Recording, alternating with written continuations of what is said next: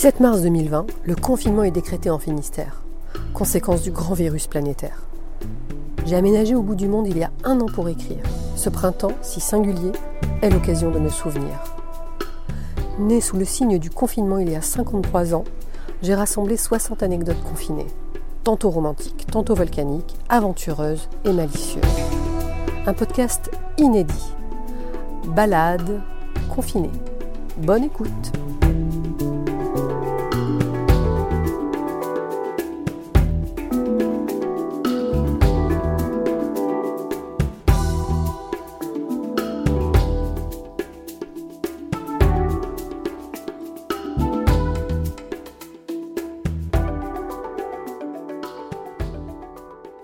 Interlude.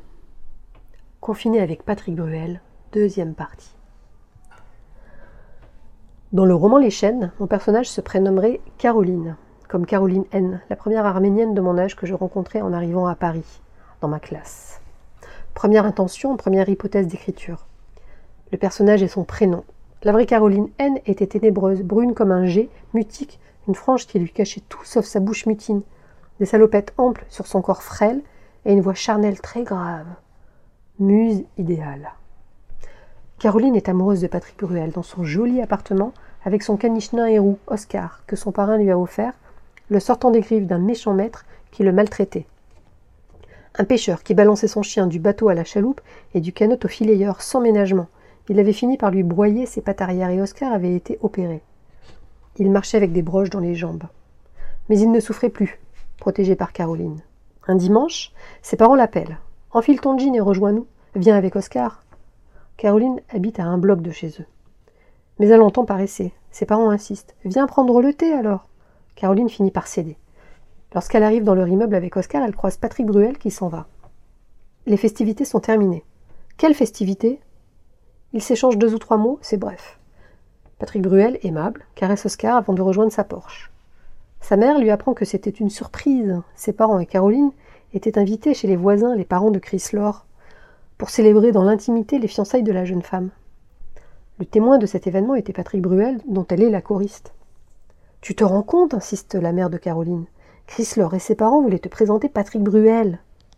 Caroline enrage. La vie passe. Sur la plage du Tressir, Caroline croise Patrick Bruel. Comment ça, ici, dans ce bourg du bout du monde, son bourg à elle? Comment cela est, possible? Le chanteur fait de nouveau irruption dans la vie sage et retirée de Caroline. Cela ne peut être innocent. Elle n'a cessé de le croiser sa vie durant, comme autant de plans fondus. À une soirée TF1, dans les coulisses de la régie d'une émission de télé-réalité, et plus tard, au cocktail, à Roland-Garros, dans une loge qu'il partage, invité. Une soirée au théâtre, il est assis à côté d'elle, ils se parlent, vont boire un verre au bar du théâtre. Il se découvre tant d'amis communs. Il est tellement normal et si séduisant. De là à ce qu'ils suivent, traquent même, Caroline dans sa commune de cœur, elle apprend qu'il est venu mettre une option sur les chaînes que ses parents ont mis en vente. Dan Ned. Hors de question, s'emporte Caroline. La propriété doit demeurer dans la famille. En vain. L'acheteur anonyme est plus généreux. Il renchérit et remporte les chaînes. Ah, le traître fulmine Caroline. Assurément, il se venge parce que je l'ai dédaigné. Ce n'est pas tout, elle apprend pire. Il est sur le point de se marier avec Amanda Sters. D'où sort cette fille tellement girl next door? Quelqu'un lui dit qu'Amanda Sters passait ses vacances au Tressir, elle aussi, chez sa mère brestoise, avec la bande du Kaki Kuka.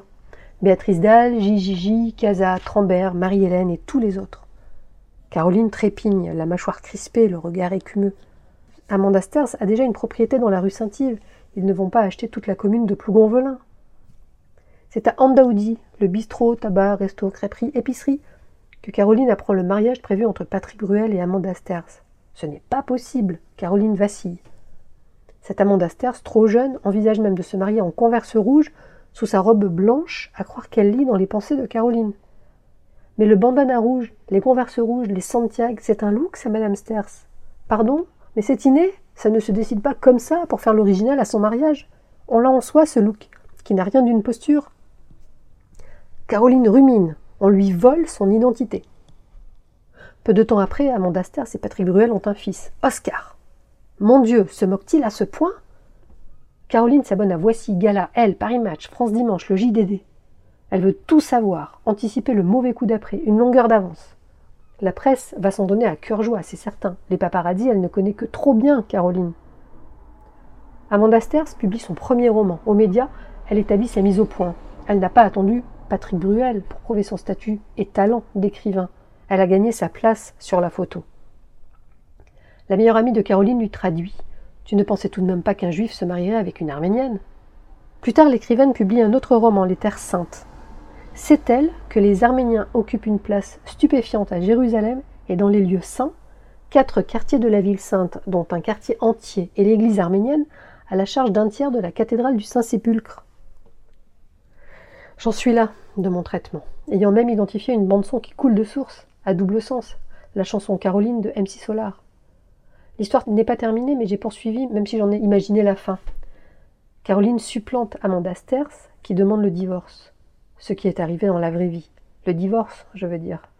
Caroline triomphe, amoureuse de Patrick Bruel au chêne avec leur chien Oscar. Au loin, au fin fond de la forêt, au chêne, coule une rivière sous les chênes centenaires. Caroline estime qu'elle distille le refrain du bonheur, cette rivière mélodieuse de son enfance. L'enfant et la femme se rejoignent et ne forment qu'une même personne épanouie, unifiée. Au fond, le personnage principal, c'est les chênes, ce vieux manoir finistérien qui a accompagné mes jeunes années, et la vie rêvée aux côtés de mon caniche Oscar, lui aussi jouant son propre rôle au générique. À ce stade de mon existence fantasmée, François Céréza, journaliste et auteur, vient de créer un nouveau mensuel, Service littéraire. Le premier journal qui parle de littérature, écrit par des écrivains, et qui a pour patrie la langue française. Je découvre cette publication hussarde et dans l'un des premiers numéros je lis La rentrée littéraire peut tout à fait se passer de Bec de Liberati, de Madame Angot, de Félicité Herzog ou d'Amanda Sters. Dans un autre, Amanda Sters ou la nullité absolue. Sauf que ces critiques assassines ne font que renforcer la médiatisation et la visibilité des auteurs cités, qui se débrouillent très bien sans cela au demeurant. Or, je viens de publier mon premier roman sans entre-gens ni entre-soi, sans personne à mes côtés, ni service de presse, ni diffuseur, même si mon éditeur est super, sincère et appliqué et impliqué. Je m'insurge et envoie un billet révolté à François Céréza. Vous prétendez défendre la littérature, mais vous consacrez des pages et des numéros à Amanda Sters. De qui vous moquez-vous, monsieur? Il me répond Envoyez-moi donc votre roman et publiez une critique si vous voulez. Madame Sters vient de publier Les Terres Saintes. Je vous le fais parvenir. François Céréza publiera ma pige et défendra mon premier roman, les autres aussi. Pas parce que c'est moi. D'ailleurs, mon deuxième roman sera chroniqué par Bernard Morlino, que je ne connais pas, mais considère comme une référence de critique, selon moi. C'est ainsi que je deviens pigiste pour service littéraire pendant de longues années. D'abord l'actualité littéraire, jusqu'à ce que François Céréza me propose une nouvelle rubrique, Exposition. Il m'appelle sa petite arménouche et comme beaucoup d'autres, attend de moi un roman qui le surprendra. Sur mon arménité. Arménienne de ma génération en France, qu'est-ce que cela signifie? Au même moment, je deviens pigiste au sein de Azad Magazine, un trimestriel arménien rubrique Actualité culturelle au service de l'arménité. Quant à Amanda Sters, dont je ne peux qu'admirer le parcours discret et sans faute, tout domaine d'expression artistique et tout public, elle va se retrouver sur mon chemin à nouveau. Après la publication de mon premier roman, qui va provoquer des retrouvailles inattendues et décisives. Parce que la vie n'est que hasard ou coïncidence, comme l'a filmé Claude Lelouch, annonçant de manière sibylline la suite des événements qui vont révolutionner mon existence. Mais avant, je dois me maintenir à la poste et continuer à louvoyer.